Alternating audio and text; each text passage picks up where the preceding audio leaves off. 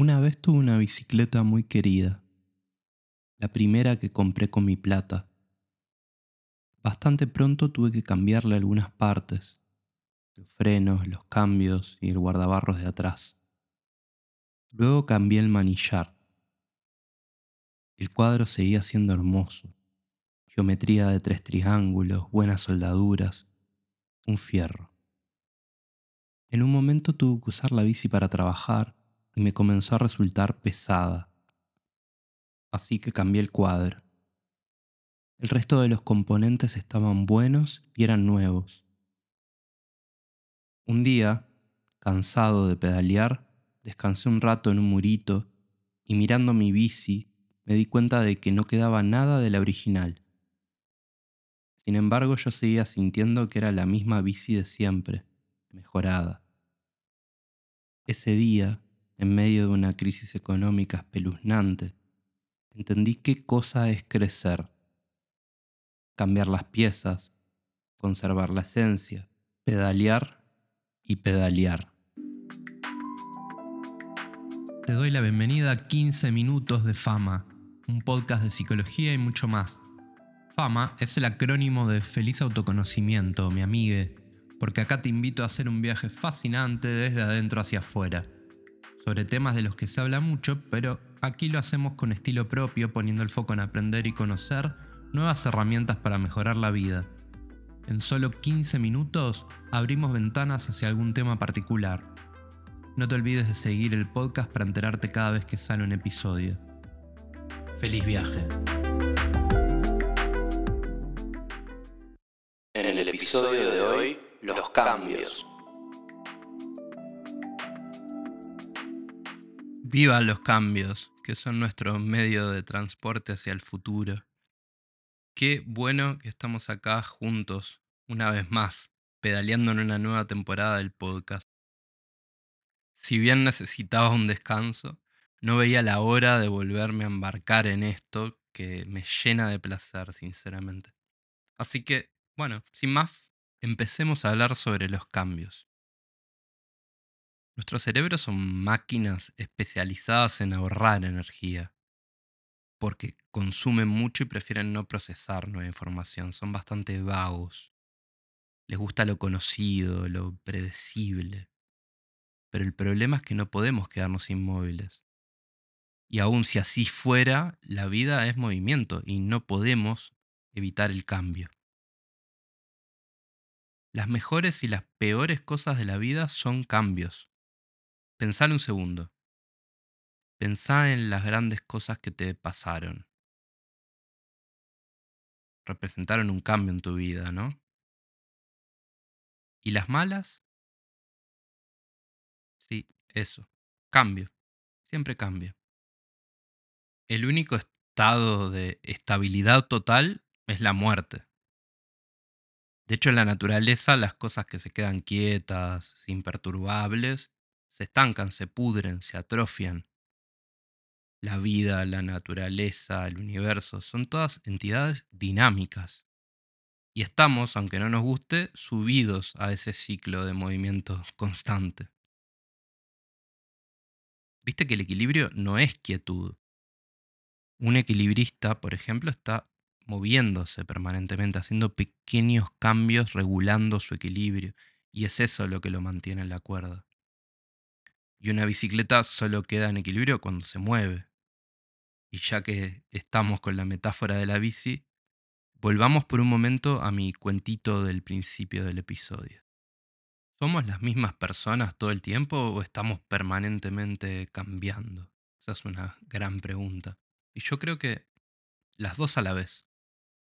Yo sentía que mi bici era mi bici, y sin embargo, sus partes, todas, habían cambiado.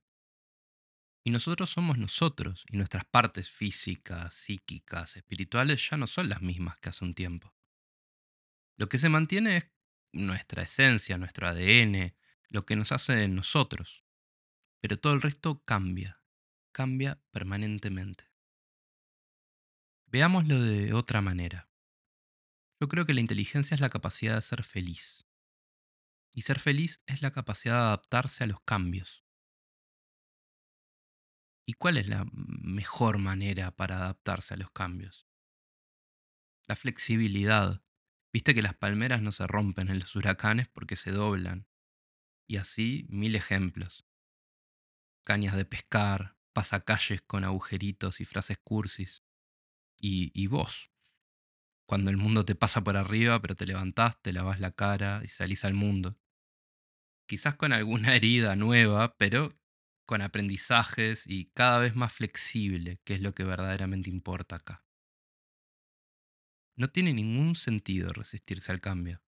Nos enferma y además nunca logramos parar el mundo. Como veíamos antes, todo está todo el tiempo moviéndose.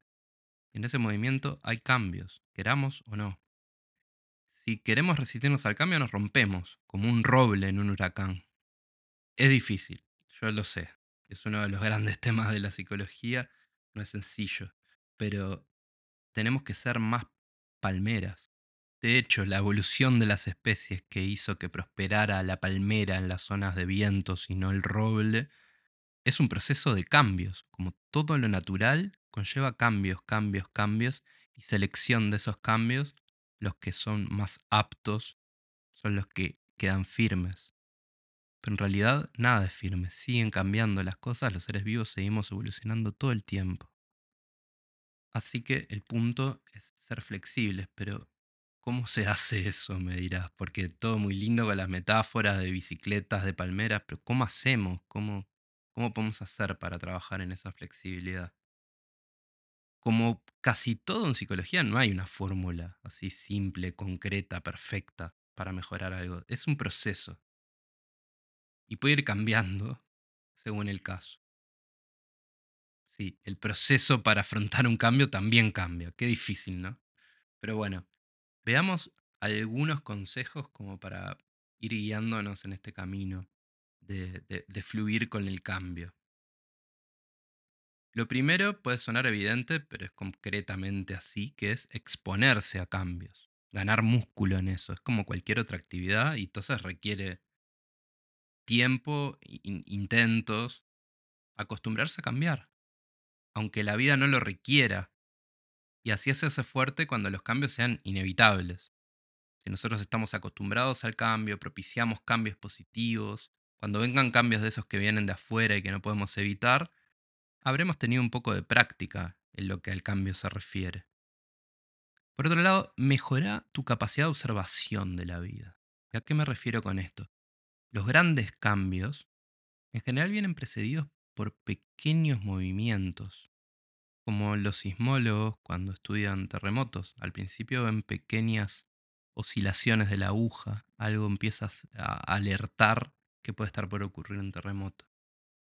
Así deberíamos estar atentos a cualquier movimiento que pueda llegar a anticipar un gran cambio. No siempre es posible, pero cuanto más atentos y observadores estemos, mejor, más prevenidos. No queda otra que atravesar cambios, pero si nos agarran desprevenidos, van a ser siempre mucho peor. Cuanto más preparación podamos tener, mejor.